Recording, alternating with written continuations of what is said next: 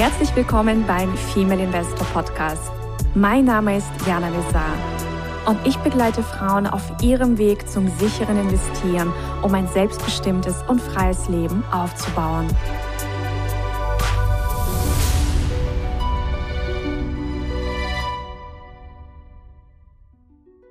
Hallo liebe Investorinnen und angehende Investorinnen. Ich begrüße euch ganz, ganz herzlich zu einem neuen Interview und ich habe heute einen ganz spannenden Gast bei mir und das ist Thomas Klussmann. Ich kenne Thomas auch schon seit einiger Zeit über seine wunderbaren Kongresse. Er ist einer der bekanntesten Internetunternehmer Deutschlands und vielleicht kennst du ihn auch vom Erfolgskongress oder vom Finanzkongress oder auch von der Contra.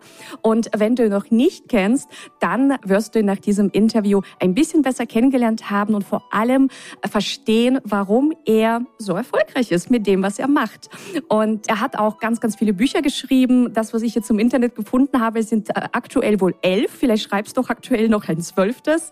Und eines der Bücher ist zum Beispiel die Unabhängigkeitserklärung. Und er motiviert und inspiriert ganz, ganz viele Menschen, auch als Coach, als Mentor, hat auch über 500 Gründungen, also digitale Gründungen begleitet. Und ich freue mich sehr, dass wir gleich über über deinen Werdegang sprechen. Also vor allem, wie bist du zu der Person geworden, die du bist? Wie bist du zum Unternehmer geworden? Wie bist du zum Investor geworden? Und sage erstmal ganz, ganz herzlich willkommen, lieber Thomas. Ja, ganz vielen lieben Dank, Jana, für die Anmoderation und die Einleitung. Also das ist alles richtig, was du sagst. Ich freue mich auf das Gespräch, wird, glaube ich, sehr, sehr spannend. Ich bin ja auch nicht nur Unternehmer, äh, sondern bin natürlich auch im Bereich Aktien aktiv. Zu Immobilien kann ich was sagen, da habe ich auch welche, also sehr vielseitig aufgestellt. Aber vielleicht äh, ziehen wir das Ganze gleich ein bisschen chronologisch auf. Aber ich freue mich auf jeden Fall, liebe Zuhörer, dass ihr mit dabei seid und hoffe, dass ich da einige Tipps auch für euch mit dabei habe.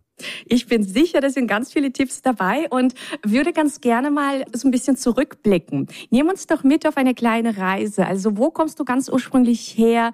Also in welche Familie bist du auch hineingeboren? Also wurde dir quasi Erfolg schon von, von deinen Eltern vorgelebt oder hast du im Laufe der Zeit dir so eine Art Erfolgswissen und ein Erfolgsmindset aufgebaut?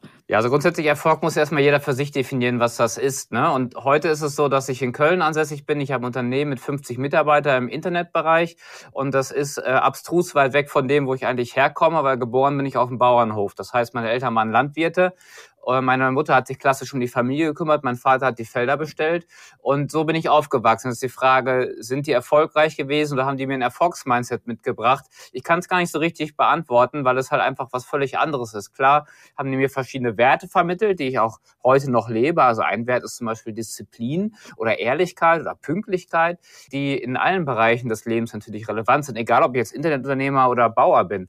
Und das ist so die Basis, wo ich herkomme. Also ich würde schon sagen, eher klassisch aufgewachsen, eher konservativ, bin auch relativ umfangreich so durch Schulen gegangen, erstmal Realschule, dann über Abitur, dann Zivildienst, erstmal Ausbildung, also so ganz klassisch konservativ diesen Weg gegangen, um erstmal reinzukommen ins Leben. Und es hat ein paar Jahre gedauert, bis ich gemerkt habe, okay, da geht vielleicht noch mehr als das, was ich halt bisher kennengelernt habe. Weil bisher bestand meine Bubble so aus meinem Dorf und das Anliegen die Ortschaft, also 60.000 Einwohner. Das war so meine Welt. Aber es gab natürlich am Horizont noch viel mehr und der Horizont hat sich dann immer mehr und mehr halt dann auch aufgetan. Mhm.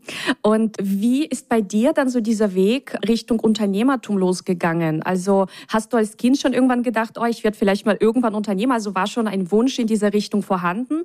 Oder wie kam quasi so dieser, dieser Richtungswechsel? Ja, ganz spannend. Also so genau weiß ich auch das nicht, wo das herkommt in der Basis. Also wie gesagt, mein Vater war ja im Prinzip ein Selbstständiger. Also ich kenne dieses Dasein als Sohn eines Angestellten nicht, weil weder meine Mutter noch mein Vater waren Angestellte, aber sie waren jetzt halt auch nicht richtig Unternehmer. Wenn ich so zurückblicke, was ich auf jeden Fall sehen kann, ist, dass ich schon recht früh immer eigene kleine Projekte gestartet habe. Das war ganz am Anfang mit meinem Opa irgendwie ein Baumhaus gebaut oder so. Später habe ich dann irgendwie Böller auf dem Schulhof verkauft und Dauerlutscher im Großhandel gekauft auf dem Schulhof verkauft und oder Brötchen im Dorf verkauft. Ich habe so ein kleines Brötchenservice aufgebaut, aber das waren immer nur so kleine Sachen, die vielleicht ein paar Wochen oder Monate gehalten haben. Und irgendwann kam ich dann in diese Internetschiene rein, habe meinen ersten PC bekommen, ersten Internetanschluss bekommen, fand das alles faszinierend und spannend und habe dann dort angefangen, kleine Blogs zu schreiben, einen kleinen Online-Shop aufzubauen. Nichts wirklich Relevantes, aber das waren schon erste, aus heutiger Sicht betrachtet, vielleicht unternehmerische Ansätze, ohne dass sie jetzt wirklich erfolgreich oder groß waren. Also mhm. das kam dann doch erst später über, über Umwege, muss ich sagen. Ich habe irgendwo gelesen, dass es bei dir so einen kleinen Wendepunkt gab oder so diese Entscheidung, dann ein eigenes Internetunternehmen zu gründen. Ich glaube in Melbourne. Also als du in Australien warst, dann einem Fluss. Ja, ähm, genau. was was, was hat's damit auf sich? Ja, also es ist so, ähm, ich habe ja damals eine Ausbildung gemacht und im Marketing gearbeitet, in Festanstellung, alles schön und gut und habe mich gefragt, was gibt's noch mehr im Leben? Und mhm. habe dann entschieden, ich will jetzt noch studieren. Und das ist ja ein großer Schritt. So mit 26 Jahren habe ich mein Studium angefangen. Ah, okay, wo die meisten das oder manche schon ihren Masterabschluss in der, in der Tasche haben, habe dann studiert und in einer privaten Fachhochschule. Unser klassische Werdegang ist dann irgendwie so ins Hamsterrad rein, bei irgendeinem, äh, irgendeiner Unternehmensberatung als Lohnsklave arbeiten. Und äh, diese Gedanken und Fragen habe ich mir dann damals in Melbourne gestellt. Das war kurz vorm Abschluss meines äh, Bachelorstudiums. Was will ich machen in meinem Leben? Und ich dachte zu dem Zeitpunkt ganz ernsthaft, dass ich als Selbstständiger oder als Unternehmer völlig ungeeignet sei, weil ich der Überzeugung war, dass ich eine sehr schlechte echte intrinsische Motivation hatte. Aber okay. trotzdem hat es mich irgendwie, irgendwie ja, herausgefordert und in mir gekribbelt. Und ähm, der zweite Punkt, was mich so ein bisschen nachdenklich gestimmt hat, war damals, dass ich nichts wirklich lange gemacht habe. Also nach ein paar Wochen, ein paar Monaten habe ich immer wieder alles verworfen und aufgegeben. Trotzdem habe ich damals in Melbourne den Entschluss gefasst, es einfach mal auszuprobieren, weil wenn du es nicht ausprobierst, dann weißt du es auch nicht. Und ich habe dann damals gelernt, dass äh, wenn du was machst, was du wirklich gerne machst, und das habe ich in dem Moment ja gestartet, dann ist das äh, wahrscheinlich viel erfolgreicher. Und äh, ich habe es ja eben schon vorweggenommen, heute 50 Mitarbeiter im Standort hier in Köln. Das kann man, glaube ich, auch als Erfolg bezeichnen. Und das ist rückblickend betrachtet natürlich irgendwie klar. Also rückblickend betrachtet ist alles irgendwie immer klar, oder meistens zumindest, dass ich natürlich viel mehr Bock habe auf das, was ich mir selber überlege, als dass ich Bock habe, dass meine Mutter mir sagt, ich soll Rasen mähen, ich soll Hausaufgaben machen, ich soll mein Zimmer aufräumen. Und dieses Selbstbestimmte, das war dann doch mein Ding. Und so ging ich auch da grundsätzlich von einer völliger Fehleinschätzung von mir selbst aus. Aber man muss einfach verschiedenste Dinge auch mal ernsthaft ausprobieren, um zu gucken, wo man denn hinkommt. Ja, und wie du sagst, ihr habt ja jetzt ein großes Unternehmen aufgebaut, das auch weiter am Wachsen ist und inspiriert ja auch Tausende von Menschen. Was waren beim Aufbau des Unternehmens aus deiner Sicht so die größten Hürden oder Herausforderungen? Hattest du vielleicht auch mal mit Selbstzweifeln zu tun oder ja, weil als Unternehmer hat man ja sicherlich auch nicht nur rosige Tage.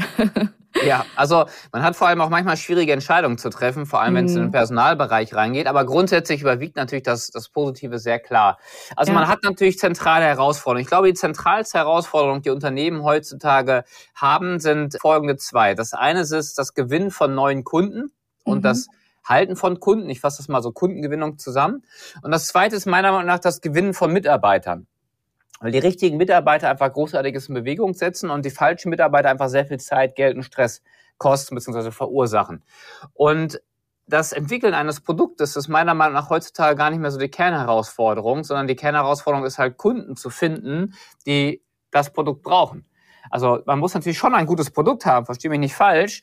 Äh, idealerweise ein Produkt haben, was ein Problem bei einer Zielgruppe löst, aber das beste Produkt der Welt bringt ja gar nichts, wenn es die Zielgruppe nicht versteht dass es das beste Produkt ist. Und das ist die Kernherausforderung in der heutigen Zeit, weil wir Menschen werden so überladen mit Marketingbotschaften und allem drum und dran, dass wir da einfach uns klar positionieren müssen, klar aufstellen müssen, einfach richtig gutes Marketing machen müssen. Und da gibt es natürlich kein Maximum. Das ist jetzt nicht so, dass ich sage, das mache ich jetzt mal eine Woche im Projekt raus und dann habe ich das erledigt, sondern das jetzt bei uns seit über zwölf Jahren tagtägliche Arbeit. Und ähm, das ist natürlich dann auch die Basis für weiteren Wachstum. Ja, und wie hebt man sich ab von der Masse? Wenn, wenn du jetzt auch sagst, es gibt so viele da draußen, die ihre Marketingbotschaften verbreiten, wie hebt man sich ab? Ja, also es sind viele Gründer, die auch zu mir in die Beratung kommen. Wir machen ja auch so Wochenend-Workshops hier im Büro mit dem ganzen Team und dann so 20, 30 Teilnehmer, so ganz intensiv. Und viele kommen damit zum Ansatz und sagen, ja, ich will was entwickeln und auf den Markt bringen. Das gibt es so noch nicht.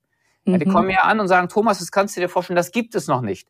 Und wenn ich sowas höre, dann kriege ich direkt Magenkrämpfe. Weil in der heutigen Zeit ist es so, wenn es etwas noch nicht gibt, dann gibt es meistens einen Grund dafür. Und der Grund ist häufig, dass es niemand braucht oder dass es niemand wahrnimmt oder niemand haben will. Das heißt, ich bin ganz großer Freund davon, etwas anzubieten, was es schon gibt und wo schon erwiesen ist, dass es einen Markt dahinter gibt, der funktioniert, wo es erwiesen ist, dass es eine Nachfrage gibt, wo es erwiesen ist, dass das Menschen gibt, die dieses Problem haben und dafür diese Problemlösung brauchen. Und dann habe ich nicht mehr die Herausforderung, dass der Markt vielleicht nicht groß genug ist oder meine Idee vielleicht schlecht ist, sondern ich habe nur noch in Anführungszeichen die Herausforderung, mich gegen meine Wettbewerber durchzusetzen. Und in diese Richtung zielt hier auch deine Frage. Ich glaube, man macht am meisten richtig, wenn man sehr klar sagen kann, wofür steht man, beziehungsweise wofür steht das Produkt oder anders ausgedrückt, welches konkrete Problem löst das Produkt? Oder vielleicht noch etwas spezifischer, welches konkrete Problem löst das Produkt, was der Zielgruppe schon bewusst ist? Also mhm. Kurse zum Thema Burnout-Prävention zum Beispiel sind wichtig, aber die meisten, die auf dem Weg in den Burnout sind, erkennen das ja gar nicht. Diejenigen, die aber schon einen Burnout haben, denen ist das total klar und die wissen auch, dass sie was machen müssen und die wissen, dass sie aktiv werden müssen, dass sie was ändern müssen, weil sonst wird sich ihre Situation nicht verbessern. Und die sind dann auch bereit zu agieren, zu konsumieren in Form von Geld ausgeben für entsprechende Problemlösungen. Und es ist viel einfacher für diese Zielgruppe Produkte anzubieten als im Präventionsbereich. Und das muss man immer so ein bisschen berücksichtigen. Aber ich glaube, wenn man sich sehr klar positioniert, für was man steht, dann ist das schon das Wichtigste. Mhm. Und ähm, es gibt ja auch viele, die ein Business starten. Da gibt es ja auch viele Statistiken, die wieder aufhören. Was ist für dich so ein Unterscheidungsmerkmal? Also was unterscheidet so diese Menschen, die so im Klein-Klein bleiben, Kleinunternehmer, Unternehmerinnen bleiben, versus Menschen, die halt Multi-Multimillionen-Businesses aufbauen? Also neben dem Punkt, den du jetzt gerade noch angesprochen hast. Also im Wesentlichen erstmal die Entscheidung. Also mal vorausgesetzt, ich bin als Selbstständiger, als Kleinunternehmer erfolgreich und dann muss ich mich schon bewusst dazu entscheiden, wachsen zu wollen und groß werden zu wollen. Und das muss ich mich auch fragen, ob ich das will. Und viele wollen das gar nicht und viele sind dafür auch nicht geeignet. Also Unternehmer und Selbstständiger sind zwei völlig unterschiedliche Sachen. Ja. Weil als Unternehmer muss ich Strukturen aufbauen, muss ich Leute führen und Selbstständiger bin ich manchmal auch, weil ich keine Leute führen will, weil ich keinen Chef haben will, weil ich alleine sein möchte oder allein vielleicht einmal besser zurechtkomme, zumindest in dieser Arbeitswelt. Und wenn ich diese Entscheidung treffe, dann muss ich mir überlegen, was ist denn dazu nötig? Und das kann ich mir vielleicht alleine erarbeiten. Da brauche ich vielleicht externe Hilfe. Mit externer Hilfe geht's in der Regel immer schneller, aber externe Hilfe kostet in der Regel auch Geld. Da muss ich mir überlegen, kann ich das investieren? Will ich das investieren? Und das sind so grundlegende Fragen, die man sich stellen muss und die man beantworten muss. Ich würde die Empfehlung geben, sich mit Leuten auszutauschen, die genau diesen Schritt schon gegangen sind. Also nicht mit Leuten, die vielleicht bei der Deutschen Bahn im Anstellungsverhältnis arbeiten oder die bei den Stadtwerken Beamter sind. Das können super lieber nette, tolle Menschen sein, aber die können einem nicht erklären, wie mein Unternehmen skaliert oder ob es gut ist, Unternehmer zu sein oder was das bedeutet, sondern ich muss mich mit Leuten austauschen, die Gleiches geschafft haben oder zumindest Gleiches vorhaben. Sehr schön. Ähm, lass uns mal über das Investmentthema sprechen. Gerne. Ihr veranstaltet ja einen äh, der größten oder der größten ja, Finanzkongresse, die es gibt im europäischen Raum. Und ich bin jetzt auch im September als Speakerin dabei. Seit wann macht ihr eigentlich die Finanzkongresse? Ja, wir haben das 2017 ins Leben gerufen und du bist ja auch nicht zum ersten Mal mit dabei und, und kennst das ja schon sehr, sehr gut. Und wir sind auch sehr happy, dass wir Leute wie dich dabei haben, weil im Kern geht es darum, dass wir beim Finanzkongress und auch bei unseren anderen Events natürlich Referenten und Referentinnen auf der Bühne haben, die inhaltlich was Wertvolles zu sagen haben, die nicht nur so daherreden, sondern die aus der Praxis heraus was Konkretes auch mitgeben können. Und deswegen sind wir da immer sehr, sehr dankbar dafür und deswegen auch nochmal Danke an dich, äh, Jana, dass du dabei bist. Und äh, geboren ist diese Idee des Finanzkongresses eigentlich aus einem privaten Interesse heraus, weil normalerweise macht unser Unternehmen also Gründerberatung, Marketingberatung und Finanzen ist ja doch nochmal ein Stück weit davon weg. Aber letztendlich ist es so, dass mein Geschäftspartner und ich, der Christoph Schreiber, und ich, wir sind natürlich auch selber Investoren wir sind recht erfolgreich mit unserem Unternehmen und haben natürlich auch Geld dann zur Verfügung, wo wir uns fragen, was machen wir damit? Wie investieren wir das? In Immobilien, in Aktien, in dies, in das? Gibt es ja tausend verschiedene Sachen. Und dann haben wir uns auch die Frage gestellt, wie kommen wir denn jetzt an die wirklich wichtigen und tollen Tipps ran. Wenn ich jetzt ein Buch kaufe oder einen YouTube-Kanal lese und höre und sehe, ist das vielleicht gut und schön, aber ich brauche wirklich konkret anwendbares Wissen. Dann haben wir gesagt, komm, gesagt, komm, wir machen ein Event, holen die richtig coolen Leute alle zu uns nach Köln oder zumindestens online und fragen die dann auch. Und wenn sie schon mal da sind, stellen wir sie auch direkt vor die Kamera und machen es dann auch für die Community dann öffentlich. Und das funktioniert sehr, sehr gut. Und da bin ich sehr, sehr dankbar, weil es kommt sehr gut an bei den Teilnehmern, es kommt sehr gut an bei den Referenten. Naja, und Christoph und ich haben privat den Zusatznutzen, dass wir da erst äh, Insider-Tipps direkt aus erster Hand bekommen. Ja, super, super smarte Idee. Fantastisch. Und du hast ja gesagt, du investierst auch in verschiedene Assetklassen. Wie kann man sich dein Portfolio vorstellen? Also hast du so deine, deine Lieblings-Asset-Klassen im aktuellen Marktumfeld? Ja, ich habe meine Lieblings-Asset-Klasse, ich sag mal, im aktuellen Leben. Marktumfeld ist ja immer so eine Sache. Also ich bin ganz großer Aktienfreund. Das liegt so ein bisschen daran, dass ich äh, eine ganze Menge Immobilien geerbt habe. Mhm. Und äh, deswegen habe ich auch Immobilien. Ich habe ja auch einen Bauernhof, das heißt, ich habe auch Landwirtschaft. Also ich bewirtschafte nicht aktiv, aber ich habe Ackerflächen, ich habe eine Jagd, ich habe Wald und so, auch Immobilien. Und es ist logischerweise so, dass Immobilien natürlich irgendwo ein bisschen Ärger machen. Ne? Da klemmt man Wasserhahn, da ist mal Mieterwechsel, da muss was renoviert werden. Klar, ich kann Hausverwalter einsetzen, aber es ist immer mehr Aufwand, äh, erfordert immer mehr Involvement als bei Aktien. Eine Aktie liegt da und die macht halt keinen Ärger.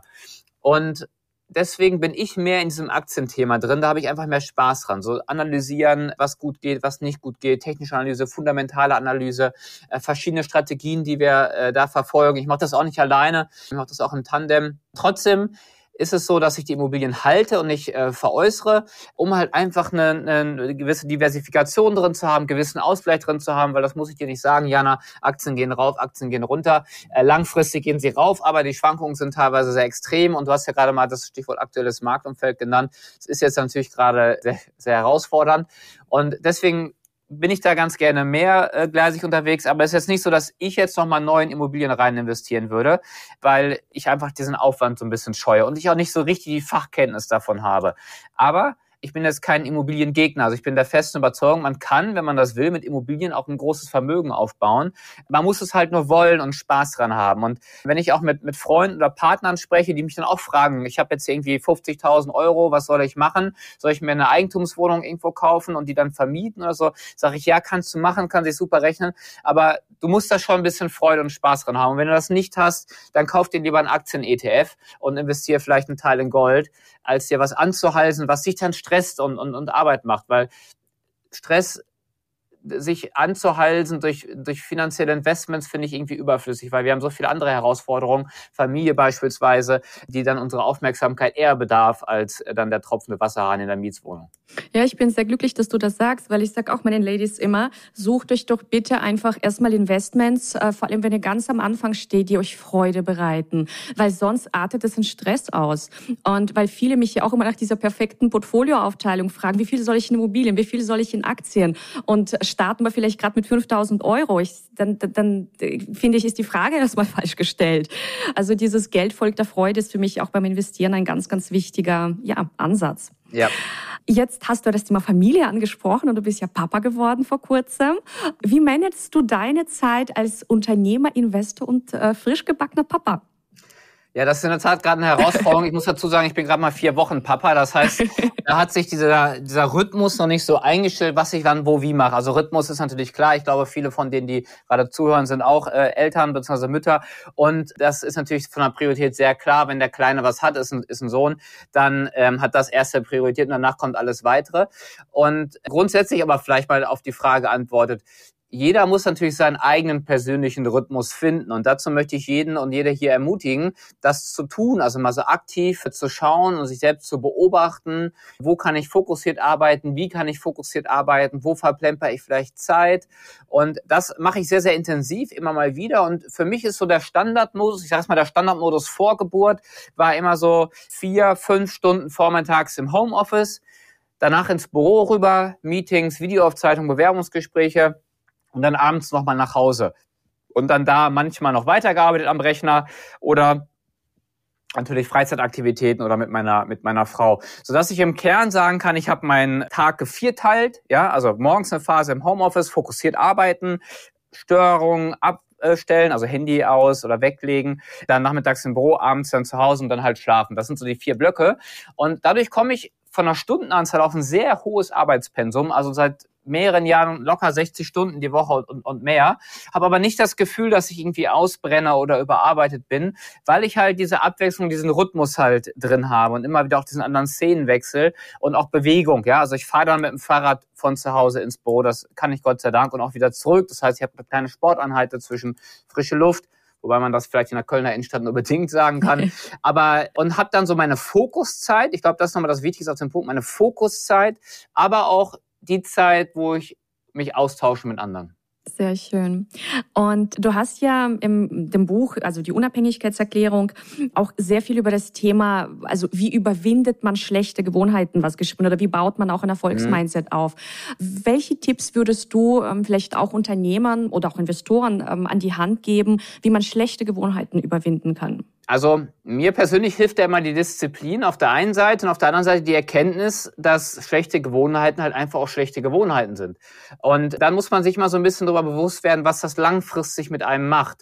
Also nimm mal ein Beispiel aus dem, aus dem Ernährungsbereich. Wenn ich jetzt abends eine halbe Tüte Chips auf dem Sofa liegend sitze, esse, dann ist das erstmal gar nicht verwerflich und gar nicht problematisch. Aber wenn ich das jeden Abend mache, ist es halt ein großes, ganz, ganz großes Desaster. Weil zum einen für meine Gesundheit, ich werde halt fett und ernähre mich ungesund. Zum anderen, ich verschwende viel Lebenszeit auf dem Sofa. Und wenn man das da mal hochrechnet, wie unfassbar viel Kalorien und wie unfassbar viel Zeit das ist und mir dann überlege, was hätte ich stattdessen machen können, dann wird daraus relativ schnell deutlich, wie solche Gewohnheiten wirklich dann auch schlecht sind. Es gibt es aber natürlich mal so Phasen, wo ich denke, okay, jetzt gehe ich halt mal in die Eisdiele und gönne mir jetzt mal einen Erdbeerbecher. So, wenn ich das halt mal mache, ist das überhaupt gar kein Thema. Dann kostet mich das vielleicht eine Stunde Zeit und hat vielleicht, weiß ich nicht, 500 Kalorien oder sonst was. Überhaupt gar kein Problem. Ist völlig irrelevant. Aber so diese langfristigen Sachen, die sind halt extrem relevant. Und das ist ja beim Investment zum Beispiel das Gleiche.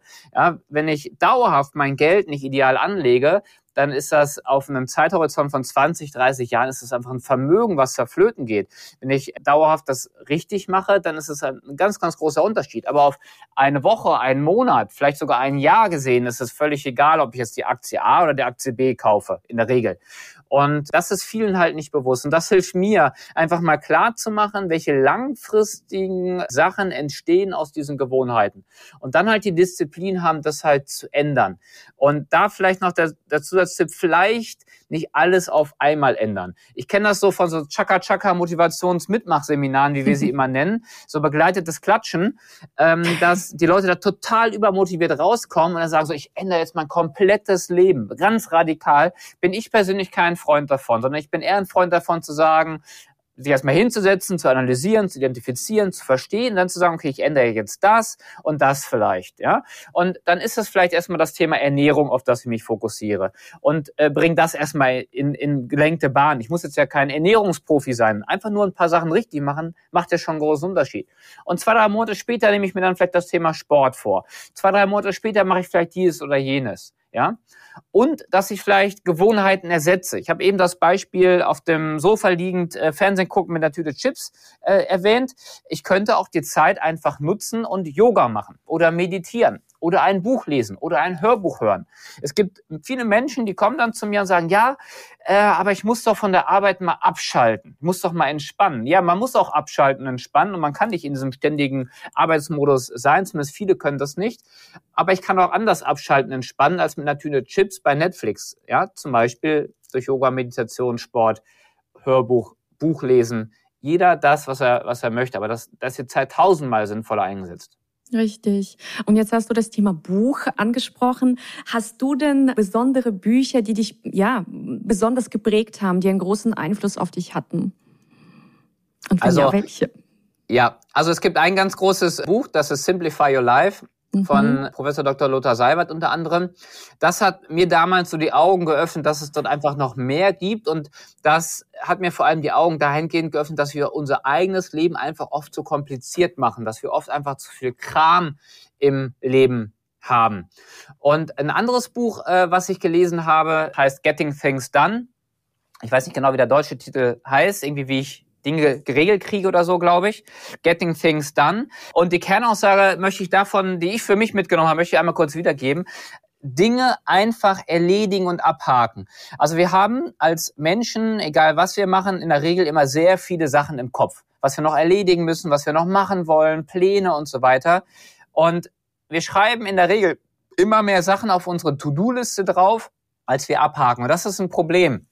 Und deswegen müssen wir meiner Meinung nach diese Liste aufräumen, indem wir konsequent fokussiert Dinge abarbeiten und dann runterstreichen oder indem wir sie einfach runterstreichen, also einfach eliminieren. Ja, bei vielen Sachen, die wir uns so vornehmen oder die wir machen sollten, ist es völlig egal, ob wir sie machen oder nicht.